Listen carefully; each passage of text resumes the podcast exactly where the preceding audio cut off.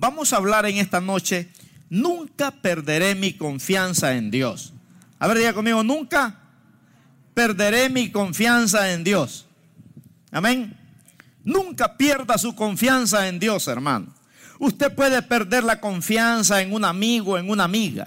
Usted puede perder la confianza en un carro, en una casa. Usted puede perder la confianza en cosas materiales.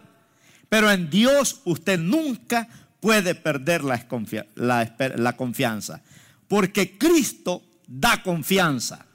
¿Verdad? Cristo da confianza.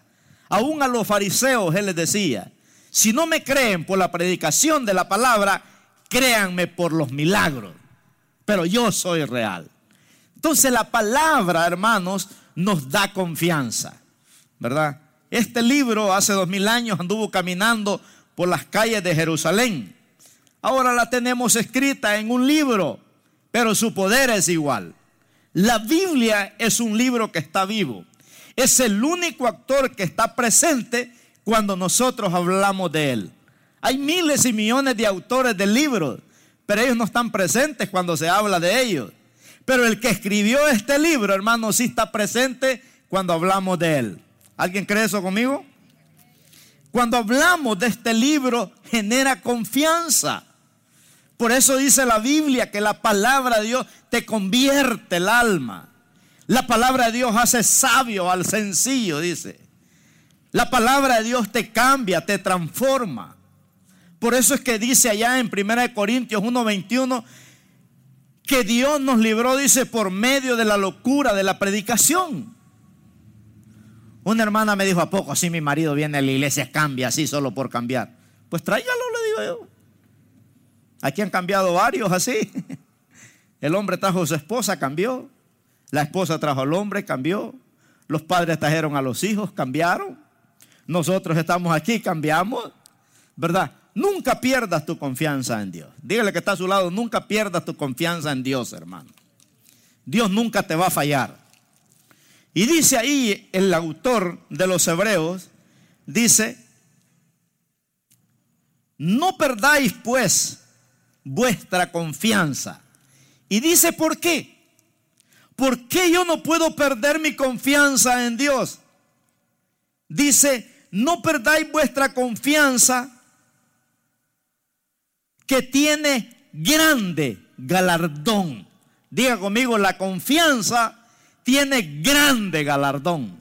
¿Qué es galardón? Es un milagrote. No es un milagrito, es un milagrote. Nuestra confianza, dice en Dios, tiene grande galardón. Entonces la confianza, hermano, de la que el Señor está hablando aquí, es una confianza, ¿verdad? De que sabemos que Cristo un día va a venir a recoger a su iglesia.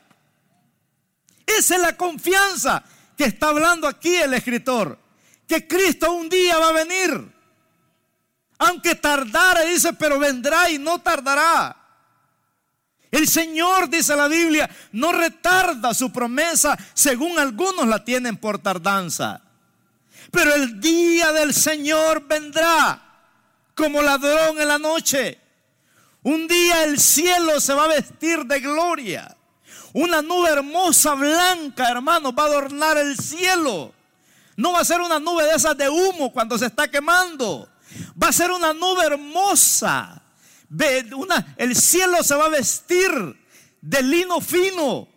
Y en esa nube va a aparecer Cristo, el Rey de Reyes y el Señor de los Señores. Y se va a sonar un chofar. Y dice la Biblia, y los muertos en Cristo se levantarán. Y los que están vivos también se levantarán.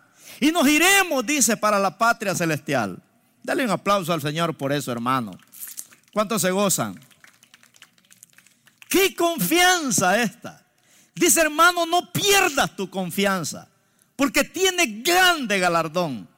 Si pierdes la confianza que Cristo ya no va a venir, el diablo te va a llevar te va a llevar a los vicios, te va a llevar al desánimo, te va a llevar a la depresión, te va a llevar a la muerte. Porque el diablo, dice la Biblia, vino a matar, a robar y a destruir. Pero Cristo vino, dice, para darnos vida y vida en abundancia.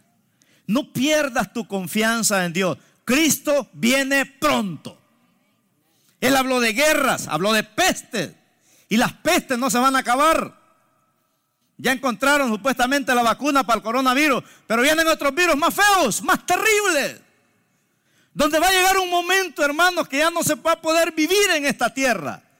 Y entonces Cristo viene a recoger su amada iglesia. Y nos iremos con Él a la patria celestial. Hay un corito que dice, cuando suene la trompeta, la iglesia subirá. Y cuando suene la trompeta, la iglesia subirá. Pero no cualquier iglesia. Es una iglesia, hermano, que tiene su confianza puesta en Cristo. Es una, es una iglesia, hermano, que es fiel a Cristo. Es una iglesia que no abandona a Cristo. Es una iglesia que está agarrada de Cristo. Es una iglesia que está sirviendo a Cristo. Es una iglesia, hermanos, que está enamorada de Cristo. Esa es una iglesia por la que el Señor viene. Por eso dice, hermano, no pierdas tu confianza. Porque tiene grande galardón. Claro, vamos a ir a heredar la vida eterna. Yo siempre digo, cuando no queramos venir a la iglesia, hay que venir, hermano. Porque el día viernes uno llega cansado. Yo no quería venir ahora, pero me acordé que es el pastor y tengo que predicar. Ahí estábamos con mi hija haciendo una cosa. Me dice, papi, anda bañaste, tienes que ir a predicar. Híjole, si es que soy el pastor hombre, le digo yo. Pero no es cierto, hermanos, el día viernes, si ni los hermanos quieren venir a la iglesia. Un aplauso para los invitados ahí que vinieron hoy, hombre fueron valientes, ¿verdad? Tuvieron que hacer la cena temprano, tuvieron que hacer algunos arreglos, porque al que los invitó aquí esta noche. Y qué lindo es que lo inviten a la casa de Dios a uno. David dijo en el Salmo 122.1, yo me alegré con los que me decían, a la casa de Jehová iremos. Pero a la gente cuando se le invita a la casa de Dios no quiere venir. Invítelos a, la, a bailar la Macarena, ahí sí van, rápido. Nosotros éramos de esos. Nos costaba, nos costó venir al templo. Porque el diablo sabe, hermanos, que si vienes a la casa de Dios, ya la hiciste. Dios te va a conquistar, Dios te va a enamorar. Por eso dice allá el libro de Cantares, capítulo 1, versículo 4, atráeme, dice, y en pos de ti correremos. Es que Dios es un come corazones, hermano. Por eso dice, no pierdas tu confianza, hermano. ¿Cuántos hermanos han perdido la confianza en este virus? ¿Cuántos hermanos han perdido la confianza en esta temporada, hermanos? Perdieron su confianza en el Señor y la pusieron en el coronavirus. Qué triste que hay hermanos que tienen tres, cuatro, cinco meses de no congregarse. Y si Cristo viene hoy, se quedan, hermanos. Porque Dios viene por una iglesia que está velando, no durmiendo. ¿Cuántos están durmiendo? ¿Cuántos están velando? Tenemos que estar velando como aquellas diez vírgenes. Cinco dice estaban durmiendo, pero cinco estaban velando. Eso nos dice que si Cristo viene hoy, puede ser que la mitad de los que están acá se queden. ¿Ustedes de los que se quedan o de los que se van? Bueno, ojalá que sí, hermano. ¿Verdad? Si no, se va a quedar para la gran tribulación. A sufrir los 21 virus que Dios va a mandar a la tierra, siete sellos, siete trompetas y siete copas, donde Dios va a derramar su ira a la tierra para castigar todos aquellos que no quisieron nada con Cristo. Entonces, mire qué lindo el autor de los Hebreos nos exhorta, nos exhorta. Exhortar es animar, no es regañar, es animar. Y dice el autor de los Hebreos, hermano, no pierdas tu confianza, que tiene grande galardón. Qué tremendo, hermanos. Esta es una confianza que nosotros no podemos perder. No pierda su confianza en Dios. Aunque tenga crisis, aunque tenga problemas, hermano, aunque no lo traten bien, hermano, aunque le esté pasando de todo, pero no pierda su confianza en Dios. Los hombres que pusieron su confianza en Dios. Me gusta cuando yo leo Hebreos 11, dice que estos hombres se mantuvieron, dice, puesta su confianza en el Señor. Fueron acerruchados, fueron tirados a los leones, fueron encendidos en la hoguera. Hermanos, los torturaron. Pero dice que ellos nunca perdieron su confianza en Dios. Hoy nosotros dejamos a Dios, hermanos, por cualquier cosa. Y eso no puede ser así. Entonces el, autor nos, nos exhorta aquí. Esta confianza es para esperar el rapto de la iglesia. ¿Cuántos lo esperan? Para mí Cristo no va a venir como ladrón, porque yo lo espero todos los días. Yo me levanto en la mañana y le digo Señor, si tú vas a venir ahora, yo me quiero ir contigo. Señor, si tú vas a venir en la noche o en la madrugada, yo me quiero ir contigo. Por eso tenemos que vivir el día de hoy, hermanos, como que hoy va a venir Cristo. Entonces, si hay algo que usted no puede perder, es su confianza. Puede perder su carro, su casa, incluso sus amigos, pero nunca pierda su confianza. Entonces el pasaje nos enseña que algo que usted debe retener es la confianza en Dios. La confianza que lo que viene es algo que es algo mejor que lo que tiene hoy. Me gusta lo que dice Isaías, capítulo 3, versículo 10. Decile al justo. Dios le dice al profeta Isaías, decile al justo que le irá bien y que comerá del fruto de sus manos. ¿Quién es un justo? Es uno que vive a cuentas con Dios todos los días. No es un perfecto, es uno que vive a cuentas con Dios todos los días. ¿Cuántos justos hay acá?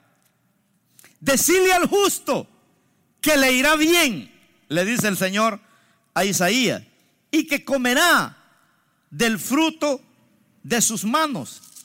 Isaías capítulo 3, versículo 10. Pero también dice el 11, ay del impío, ay del impío. Es un ay como cuando usted se pega un martillazo, ¿verdad? No creo que diga aleluya ay del impío, más le, mal le irá, dice, porque seguirá las obras de sus manos, le será pagado. El impío es aquel que no quiere nada con Dios. Entonces para el impío hay un ay. Es un ay de juicio. Es un ay de condenación. Porque en el infierno, hermanos, dice la Biblia que será el lloro y el crujir de dientes el lloro y el crujir de dientes. Deje que sea Dios el que lo guarde y lo proteja. Entonces tengo confianza y la confianza que tengo sorprendentemente me da fuerza. Amén. Diga, voy a retener mi confianza en Dios. Reténgala, hermano. Aunque vengan más virus, aunque vengan más pestes, aunque ya nadie quiera venir a la iglesia, venga usted por lo menos. Si, yo, si uno viene, yo le predico. Y aquí nos vamos juntos los dos para el cielo. La Biblia dice que donde están dos o tres congregados en su nombre, ahí está el Señor en medio de ellos. ¿Verdad? Aunque otros estén desanimados, usted no se desanime. Aunque otros caigan, usted no se caiga. Aunque otros ya no quieran seguir, usted siga. No pierda su confianza. No la voy a perder. Nadie me la va a quitar. La confianza me da fuerza para resistir mientras llega el rapto de la iglesia. Amén, hermano. Le fue mal en la crisis, no se preocupe. Está endeudado, no se preocupe. Si Cristo viene, ahí se queda esa deuda. ¿Verdad? Usted no se preocupe por eso. Usted manténgase esperando la confianza en el Señor. Mientras pasa la crisis, la confianza me da fuerza. Mire lo que dice Isaías capítulo 30, versículo 15. Hablando de nunca perderé mi confianza en Dios. Hermano, nunca pierdas tu confianza en Dios. A pesar de todo lo que te pueda pasar en la vida, nunca pierdas tu confianza en Dios, porque Dios no es político. Dios no te va a fallar. Isaías capítulo 30, versículo 15 dice, porque así dijo Jehová, el Señor, el Santo de Israel. En descanso y en reposo seréis salvos. En quietud y en confianza será vuestra fortaleza. Y no quisisteis. Mire qué bonito lo que dice Dios aquí, hermano. Que a pesar de todo lo que estamos viviendo en este planeta Tierra, donde los hospitales están llenos de gente, ¿verdad? Donde hay tanta enfermedad. Pero miren los que confiamos en Dios. Dice aquí el Señor en Isaías 30, 15, dice, porque así dijo Jehová el Señor, el Santo de Israel, en descanso y en reposo seréis salvos. Quiere decir que mientras Cristo no venga, el Señor te va a tener en descanso y en reposo. No vas a estar en depresión. No vas a estar desanimado. En descanso, dice, y en reposo te voy a cuidar. En quietud y en confianza será vuestra fortaleza. Y añade ahí al final, y no quisiste, ya ese es otro problema, ¿verdad? Y ahí el Señor se lo deja ya a usted, que usted decida lo que quiere. Porque hay gente que Dios le da descanso, le da confianza, hermano, pero ellos no quieren descansar en Dios. Ellos quieren descansar en otras cosas. Qué bueno que esos no hay acá, ¿verdad? Pero Dios te dice cómo mantenerte de pie. Y te dice la única forma que te mantiene de pie. Y es por la confianza que tenemos en nuestro Dios. Qué lindo. Para Dios, hermanos, Dios te muestra un mejor camino. Y es el camino de confiar en Dios. Amén. El camino de confiar en Dios te da fuerza. Tú sabes que Dios te va a aparecer en el camino. Tú sabes que Dios de una manera te va a librar de tu crisis. No hay mal que dure 100 años ni cuerpo que lo resista. Alguien dijo por ahí, Dios tarda pero no olvida. Dios nunca llega tarde, siempre llega a tiempo. Amén. ¿Cuántos dicen amén?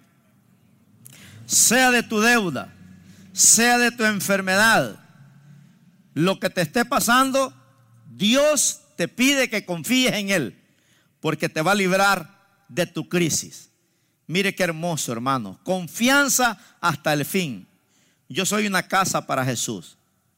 Y como consecuencia de esa casa, yo tengo confianza en Jesús.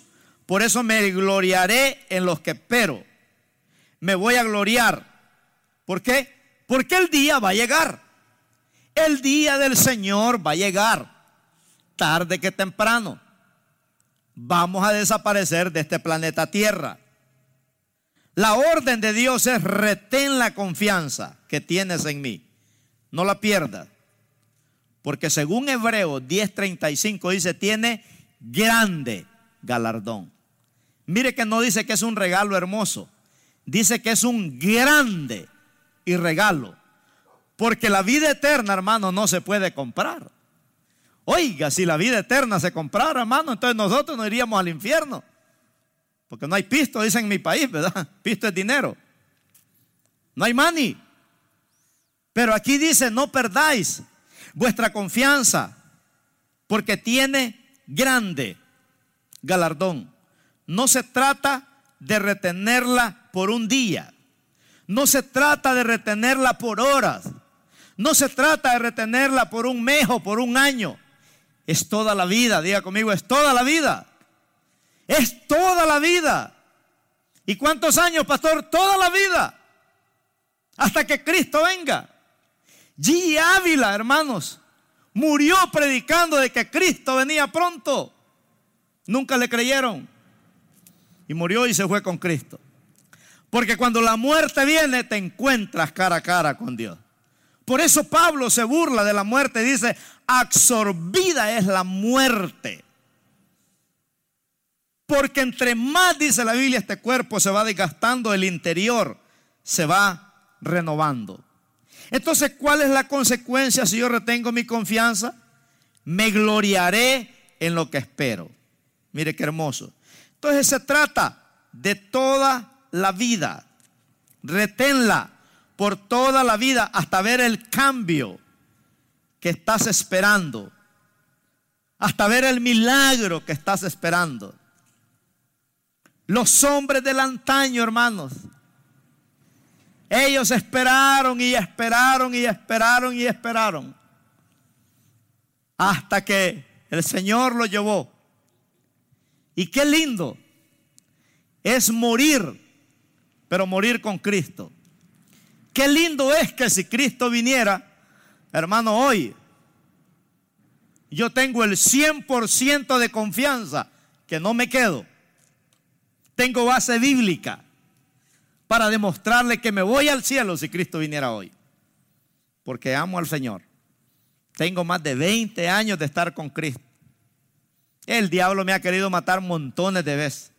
He tenido crisis de a montones. Si usted no tiene, dígame, le paso algunas. ¿Verdad? Pero el mensaje es, no pierdas tu confianza, hermano, porque tiene grande galardón. Nosotros a veces trabajamos en un trabajo normal, ¿verdad? Y somos fieles y trabajamos. Y si nos piden que nos quedemos dos, tres horas, nos quedamos porque la van a pagar doble, ¿verdad? Y nos gusta, porque va a haber más dinero. Si esas cosas, hermanos, podemos obedecerlas, imagínense, ¿cuánto más servir al Señor?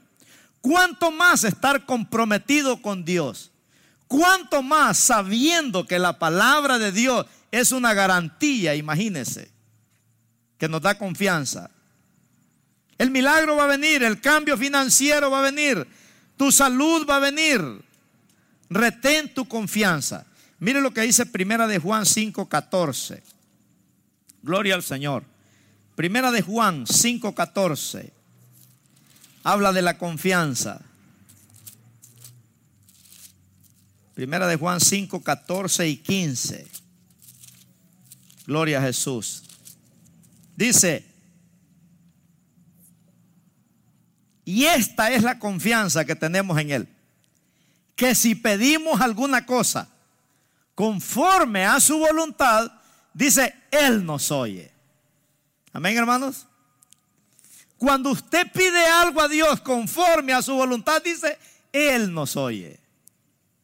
Dios no es un Dios, ¿verdad? Que no tiene oídos. Él oye las peticiones de nuestro corazón. Cuando usted dice, Señor, ayúdame, Dios viene más rápido que el 911. Por eso dice la Biblia, a la presencia de Jehová tiembla la tierra a la presencia del Dios de Jacob. Y dice ahí el siguiente versículo, 1 Juan 5:15, y sabemos que Él nos oye en cualquier cosa que pidamos. Sabemos que tenemos las peticiones que le hayamos hecho. Entonces, ¿qué es lo que me permite a mí recibir lo que pedí? La confianza que tengo en Dios. Cuando mis hijos estaban pequeñitos, siempre íbamos al parque y usted sabe lo típico de un niño cuando uno va al parque. ¿Me das un dólar, papi, para comprar una paleta? Ellos no dicen, tenés un dólar que me regales. Ellos dicen, ¿me das un dólar?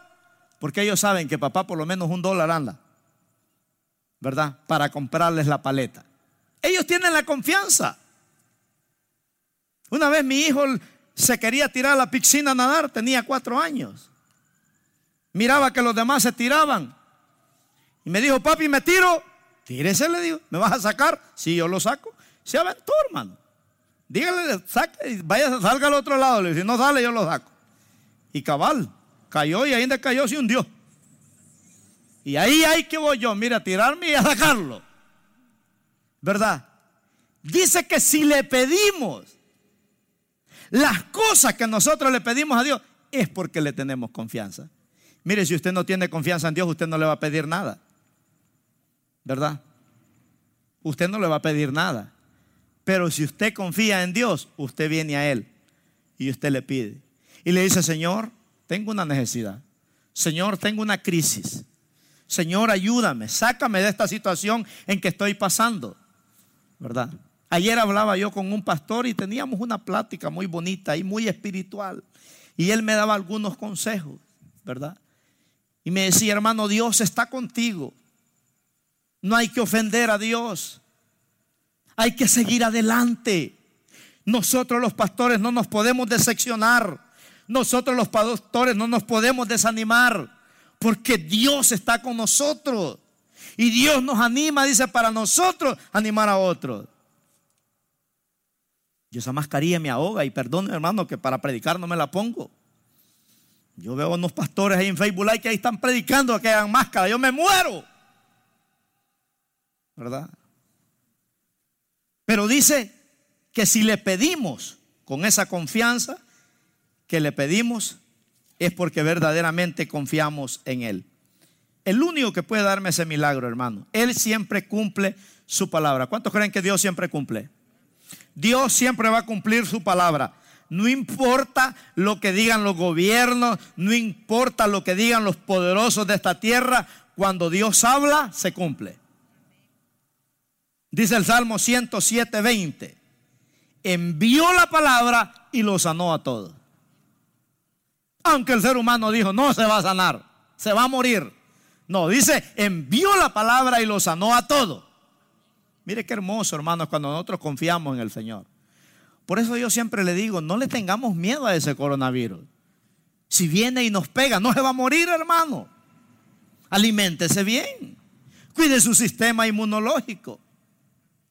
¿Verdad? Pero tenemos que estar listos para enfrentarlo. No le vaya a pasar como aquel que lo chofer de ahí del bus ahí que Santa Clarita manejaba esos buses Orange y se fue a hacer el, el test ahí, salió positivo y tres minutos después le dio un infarto. No se murió el coronavirus, murió el susto. Pero nosotros tenemos confianza que si nos congregamos aquí en esta noche es porque el Señor nos guarda. Claro, hay que tener ser cautelosos, hay que traer una mascarilla, claro que sí. Hay que guardar nuestra distancia, claro que sí, pero nuestra confianza está en Dios. Nuestra confianza está en el Señor. ¿Cuántos dicen amén? Mire qué hermoso, hermano. Entonces, aquí habla de confiar. La senda del justo es como la luz de la aurora, dice la Biblia, que va un aumento en aumento hasta que el día es perfecto. Ese día va a llegar. Hasta que el día es perfecto. ¿Cuál día será perfecto? El día que Cristo venga porque ahí seremos transformados en un abrir y cerrar de ojos. Ahí este cuerpo, hermanos, va a ser transformado en un abrir y cerrar de ojos. Y dice el pasaje ahí, ¿verdad? Que es como la luz de la aurora, dice. La aurora es Cristo, que va de aumento en aumento, dice, cada día nosotros nos vamos pareciendo a Cristo. Cada día tenemos que estar más animados, hermanos. Cuando usted ya mire que ya en la tierra ya no se puede vivir, usted va a decir, Cristo un día de estos va a venir. Va a venir. Y si viene a medianoche, ahí nos levanta el Señor. Yo ya le dije a los que no son cristianos, ahí les dejo mi carro, agárrenlo. Y si nadie agarra la casa, agárrensela también. Porque ahí se va a quedar todo eso. Porque para el cielo no nos vamos a llevar nada, hermano. Todo se va a quedar. Esta camisa aquí se va a quedar, este pantalón aquí se va a quedar. Desnudo venimos, desnudo nos vamos. Porque Dios tiene cosas mejores para nosotros. ¡Qué tremendo! El día es perfecto, ese día va a llegar. Hay un pasaje poderoso en el libro de Job, capítulo 4, versículo 3. Job 4, 3. Mire que Job Estuvo a punto de perder su confianza en Dios. Hermano, porque es fácil dar un consejo, ¿verdad? Cuando todo está bien. Cuando una persona está en crisis, yo siempre he dicho, ¿verdad? Que cuando alguien está enfermo le sobran doctores. Pero cuando uno está enfermo, hermano, uno no haya que tomar. Pero cuando alguien está enfermo, mire, ya se hizo esto, y ya se hizo esto otro, y ya se hizo esto otro. Y cuando uno está enfermo, hermano, no haya que hacer. A Job le pasó. Job cuando, cuando él estaba en la época ahí de su, de su carrera al 100, él ayudaba a los pobres, a los enfermos, los animaba, les daba palabra de aliento. Pero cuando vino la crisis a él, hermano, entonces fueron otros 20 pesos.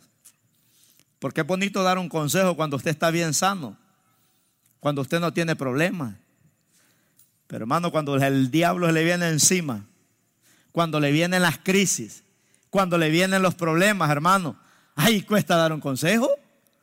Y a Job le pasó. En el libro de Job, capítulo 4, versículo 3, mire, dice Job, he aquí le dice Dios, tú enseñabas a muchos, fortalecía las manos débiles. Y le da una serie ahí, ¿verdad? Dice el 5. Dice, al que tropezaba enderezabas, enderezaban tus palabras y esforzabas las rodillas que caían. Mas ahora que el mal ha venido sobre ti, te desalientas. Y cuando ha llegado hasta ti, te turbas. ¿No es tu temor a Dios tu confianza? ¿Qué pasó entonces con la vida de Job? ¿Qué pasó con sus oraciones de creyente victorioso? Y le dice Dios ahí en el verso 6.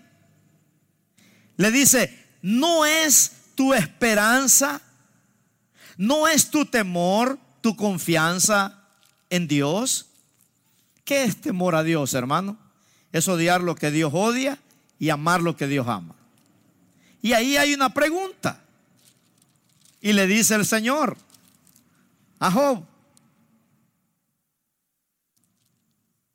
¿no es tu temor a Dios tu confianza?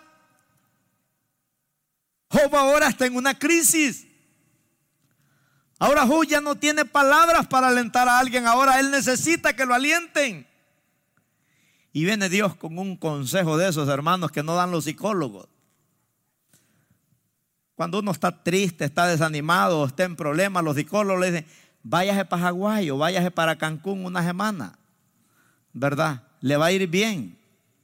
Y esos son calmantes, están bien. Pero cuando venga vas a venir más cansado que cuando te fuiste. Pero mira el consejo que Dios le da a Job. Y le dice, bueno joven, esa crisis que tú estás, ¿no es tu temor a Dios tu confianza? Si verdaderamente tú me temes a mí, ¿quién es tu confianza? ¿Quién es el que te ha librado de todas las crisis? ¿Quién es el que te ha bendecido? Y hermano, el día malo no llega a todos. Diga conmigo, el día malo no llega a todos. si no le ha llegado, no se preocupe, le va a llegar. Pero el día malo no llega a todos. ¿Qué vamos a hacer cuando nos llegue? ¿Vamos a actuar como cualquier persona que no conoce a Dios?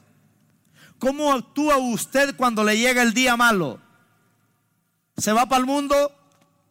¿Deja a Dios? ¿Ya no viene al templo? ¿Ya no lee la Biblia? ¿Ya no ora? ¿Ya no quiere cantar? ¿Ya no quiere verle la cara a ningún hermano? ¿Cómo actúa usted cuando viene una crisis a su vida? Cuando actuamos como creyentes verdaderos en Cristo Jesús, sabemos, hermanos, que los que amamos a Dios, todas las cosas, dice la Biblia, colaboran para bien. Porque las crisis nos hacen amar más a Dios. Porque en las crisis vemos la gloria de Dios. Entonces los que amamos a Dios, digan los que amamos a Dios, todas las cosas colaboran para bien. ¿Es cierto eso o no? Es una realidad. Que los que amamos a Dios, dice, todas las cosas colaboran para bien. No importa lo que el diablo te quiera hacer. Mis convicciones son firmes en Dios. No voy a poner nunca en tela de juicio sus misericordias y sus bondades. Dios es bueno.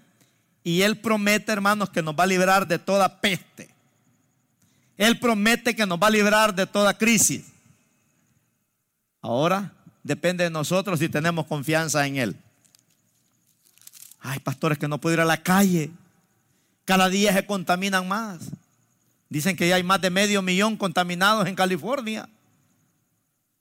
¿Y qué tal si yo soy el next? Dicen algunos. ¿Verdad? Pero cuando tienes tu confianza en Dios, hermano, Dios tus derrotas las convierte en grandes victorias. Entonces viene la exhortación y le dice Dios a Job, ¿no es tu temor a Dios tu confianza?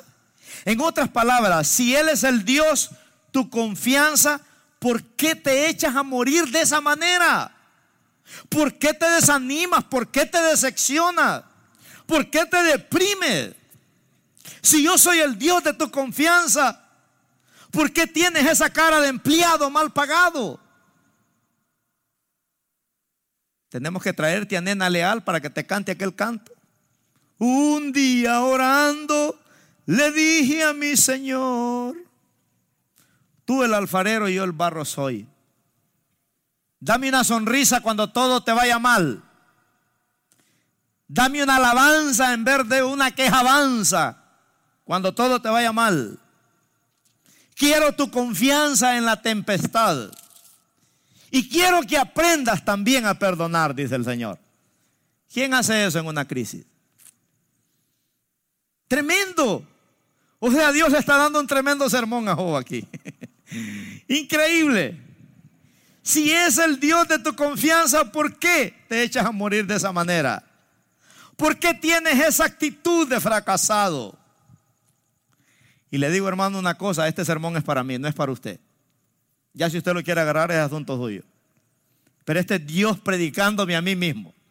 Porque la Biblia dice que nosotros que predicamos, prediquémonos a nosotros mismos. Porque de qué sirve que yo le esté predicando ahorita y llegue a la casa así, ¿verdad? Como que, como que tengo el coronavirus. No, hermano. Aquí Dios está diciendo, ¿no soy yo tu fuerte confianza? Qué tremendo. Por eso leo mi Biblia. Por eso Dios me habla a mí y me dice, nunca pierdas tu confianza en mí. Dígale que está a su lado, hermano, nunca pierdas tu confianza en Dios.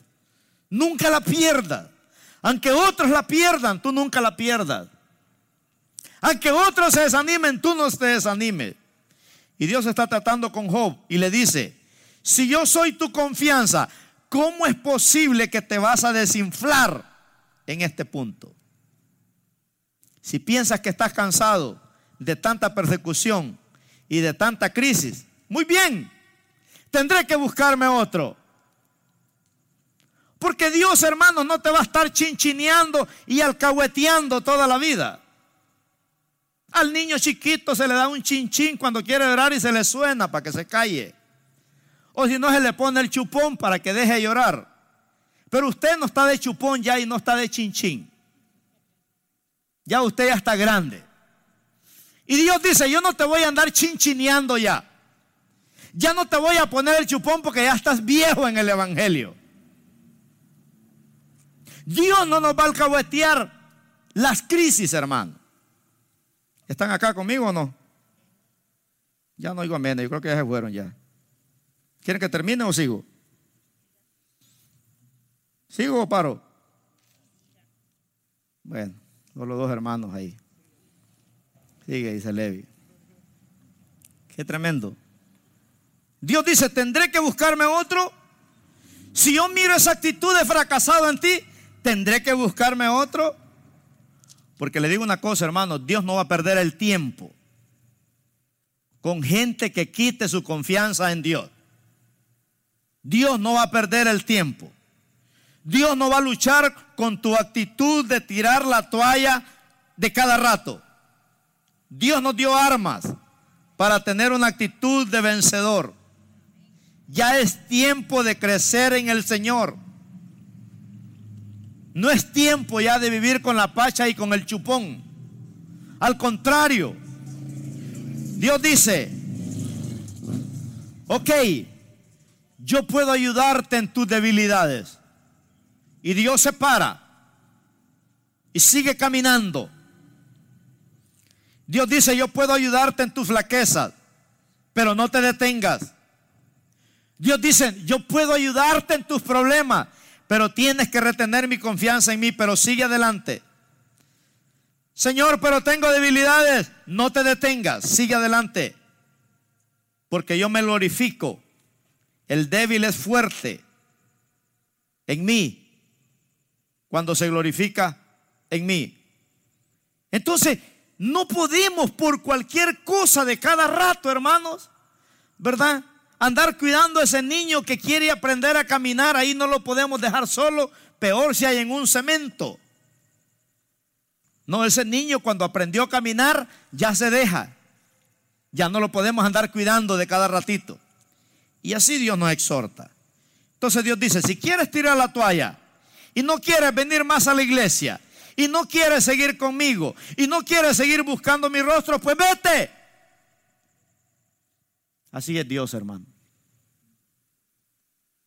Cuando les empezó a poner las reglas a todos los que lo iban a seguir, se empezaron a ir todos. Y a Pedro le dijo, vete también, tú quieres, Pedro, Pedro irte con ellos, vete. Pero Pedro fue sabio, le dijo, no, Señor, solo tú tienes palabras de vida eterna. ¿A quién vamos a ir? No te va a ir mejor si te alejas de Dios. Puede ser que digas que te esté yendo mejor porque tienes un carro, tienes una casa, tienes cosas materiales. No es cierto. No hay persona que tenga éxito en la vida, hermano, si se ha alejado de Dios. Por un tiempo puede ser que se vea así transparente, que parece que le esté yendo bien, pero no es cierto. No es cierto. Eso te pasará una gran factura en el camino, tarde que temprano. Yo prefiero andar a pie y con Dios que con riquezas y sin Dios. ¿Por qué? Porque yo sé que mi recompensa viene en camino. No pierdas tu confianza en Dios. Dios no es Dios de cobardes, Dios es Dios de valientes. Diga conmigo, Dios no es Dios de cobardes, es Dios de valientes. Amén. Dios es Dios de valientes, hermanos, no de cobardes. Qué tremendo cualquier debilidad suya, imagínense, Él puede agregar con cualquier debilidad que nosotros tengamos, porque para eso está Él, pero no con su cobardía. Dios no puede abregar con cobardes. Dice Apocalipsis 21.8 y lo dice en primera plana. Dice que los cobardes no heredarán el reino de Dios. Los cobardes, dice, en primera línea, no entrarán. O sea, si alguien cierra las puertas del cielo, hermano, es el Señor a los cobardes. A los cobardes no entrarán al reino de los cielos. Porque para ser cristiano se necesita ser valiente. Para ser cristiano se necesita ser valiente. ¿Cuántos dicen amén? No entrarán al cielo los que rechazan a Cristo. No entrarán al cielo los que se fueron a las riquezas, los que se fueron al afán. Y cuando usted quiera tirar la toalla porque se cansó y usted diga, ya me cansé, no voy a seguir peleando, se te va a aparecer el Señor. Se te va a aparecer el Señor cara a cara y te va a decir, mírame a los ojos, sigue adelante, no te detengas no te estanques. A pesar de todo lo que te pase en la vida, no te detengas. Sígueme. No pierdas mi confianza en mí.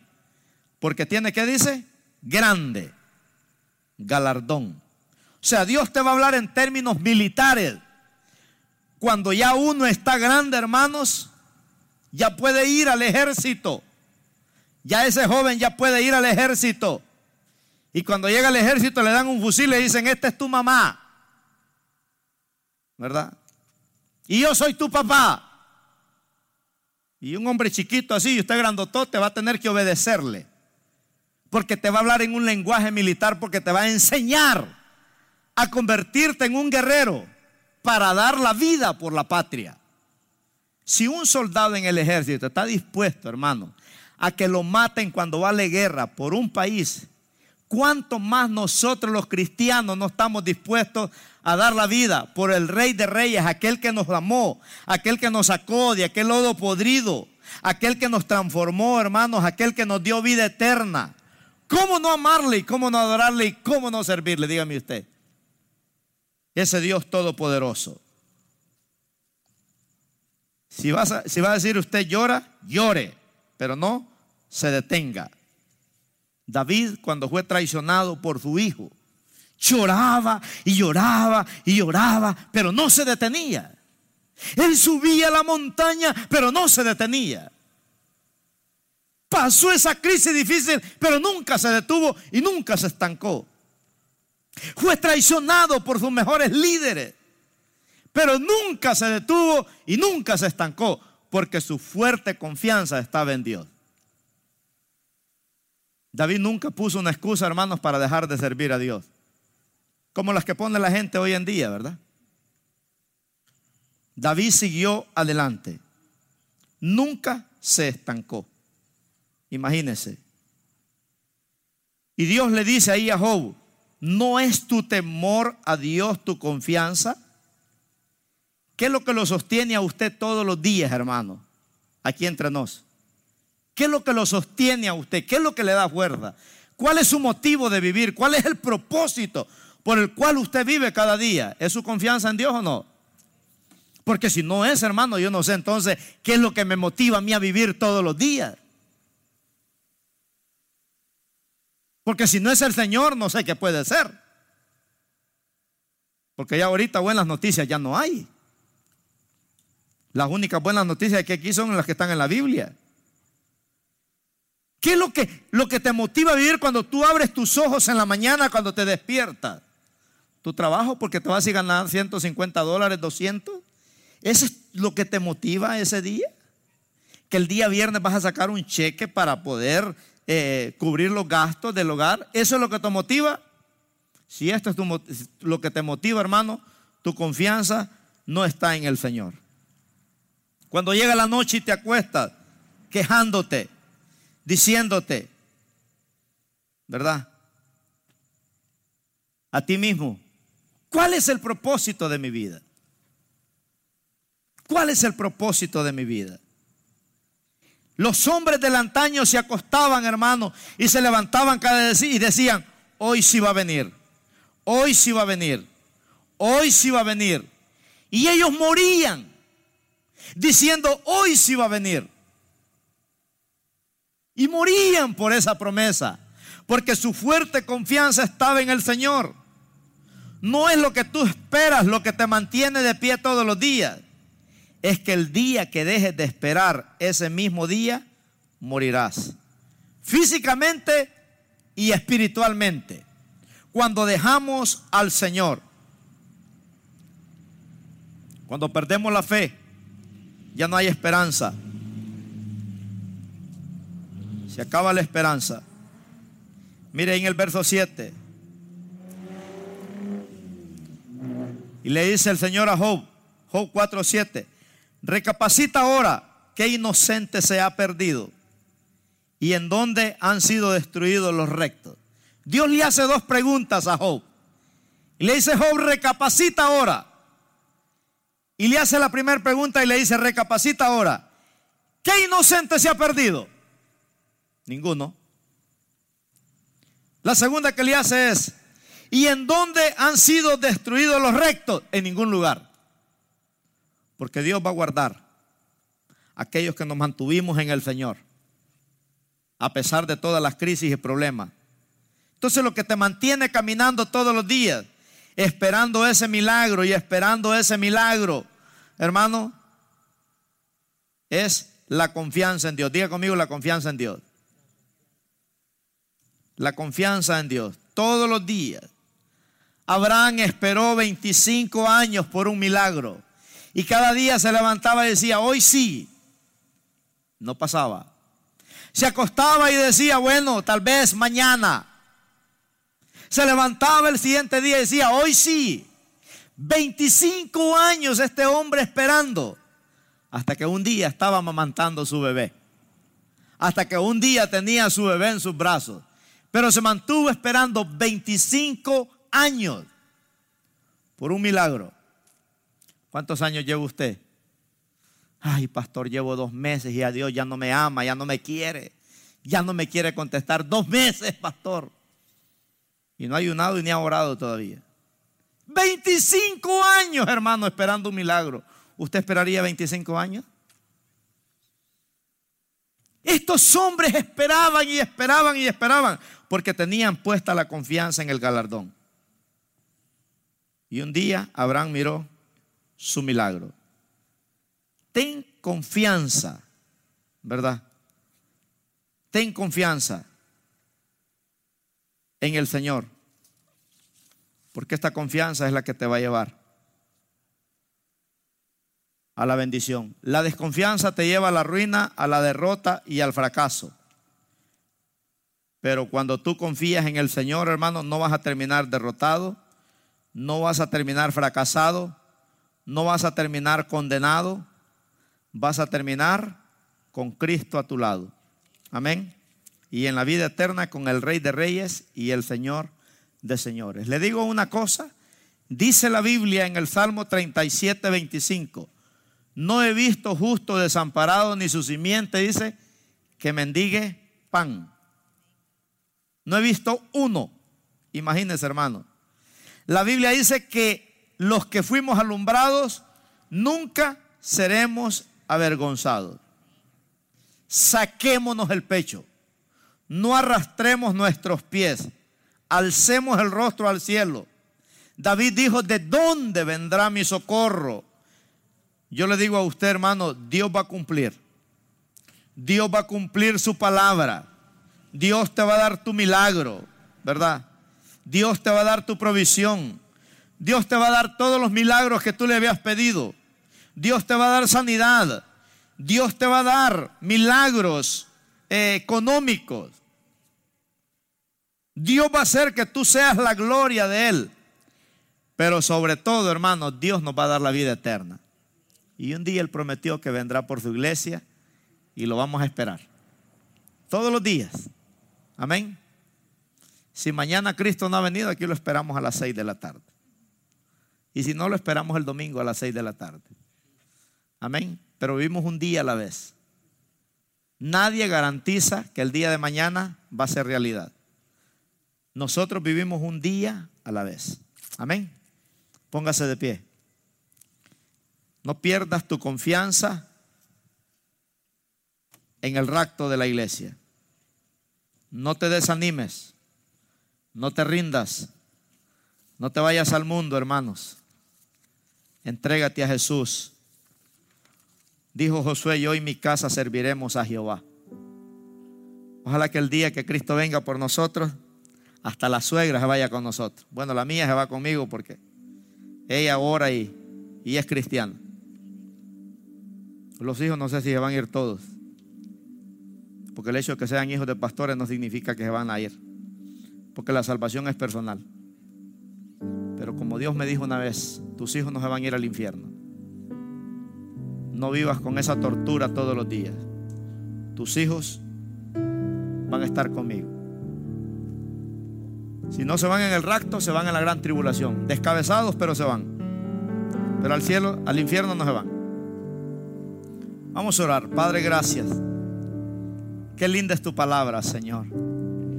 Oh Padre, qué lindo descansar en tus brazos. Qué lindo, Señor, que no estamos afanados qué va a pasar mañana. Esta noche nos acostaremos, Señor. Y nos acostaremos así como el judío acuesta a su hijo. Y lo hace que diga una oración. Que diga en tus manos encomiendo mi espíritu. Señor, esta noche nos vamos a acostar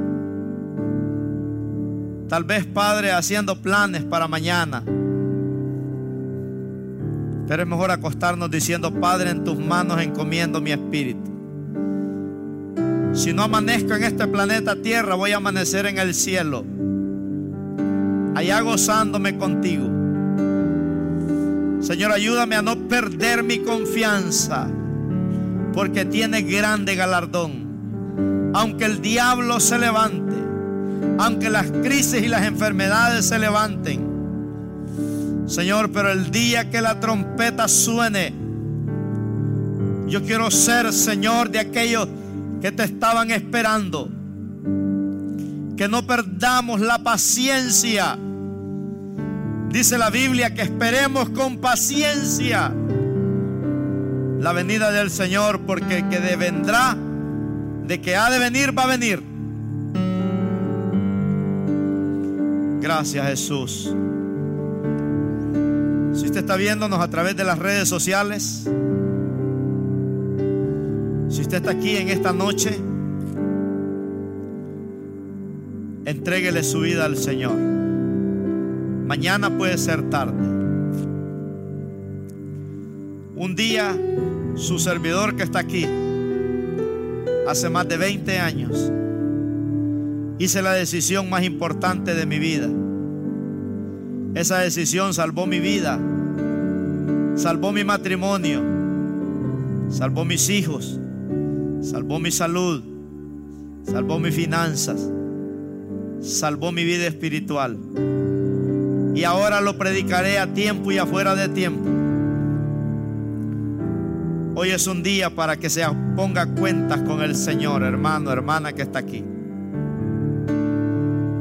Se había perdido su confianza en el Señor. Hoy es un buen día para que usted ponga su confianza en Dios. Los vecinos que me están escuchando, los invito a que hagan esta oración conmigo. Si usted quisiera irse con el Señor, si Él viniera en esta noche, solo se iría que usted confiese con su boca sus pecados. Y quiero invitarlo a que haga esta oración conmigo. Diga conmigo, Señor Jesús. Si los niños quieren hacerlo, háganlos también, Señor Jesús. En esta noche te entrego mi cuerpo, mi alma y mi espíritu. Señor, y me arrepiento de todo pecado y de toda maldad. Lávame con tu sangre preciosa y escribe mi nombre en el libro de la vida en este momento. Y no lo borre jamás para que cuando yo muera vaya al cielo. Te hago el Señor y el Salvador de mi vida para hacer lo que tú dices en tu palabra. En el nombre poderoso de Cristo Jesús. Aleluya. Así como usted está orando ahí, alguien hizo esta oración, levante su mano. ¿Quién la hizo? Dios le bendiga, Dios le bendiga, Dios le bendiga. Mire qué lindo. Dice la Biblia, hay fiesta delante de los ángeles de Dios por un pecador que se arrepiente. Si usted ha hecho esta oración hoy, ahora congréguese. Alimente su alma de la palabra de Dios para que usted tenga hambre de alimentarse del Señor y que no pierda la confianza en el Señor. Hay fiesta, dice la Biblia, en los cielos por un pecador que se arrepiente, porque es un alma que Satanás ya no va a destruir. Es una familia que Dios ha salvado. Señor, gracias, Padre, en esta noche. Si usted necesita reconciliarse, reconcíliese. Dígale, Padre, me reconcilio con el Padre, con el Hijo y con el Espíritu Santo en esta noche. Si había perdido mi confianza en ti, hoy la recupero para vivir esperándote todos los días de mi vida.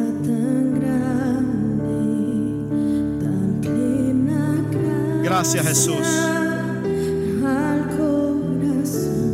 Gracias Jesús en esta preciosa noche. Porque tu palabra ha sido predicada. Bendiga la vida de estos nuevos hermanos, Señor. Que tú trajiste en esta noche a este lugar. Abre los cielos. Bendigo, Señor, su salud, su vida material, su vida espiritual. Que ellos crezcan, Señor, conociéndote a ti, para la gloria y la honra tuya. En el nombre poderoso de Cristo Jesús. Gracias, Padre mío. Amén. Aleluya. Gloria al Señor. Denle un aplauso al Señor, hermano. Dios me los bendiga ricamente.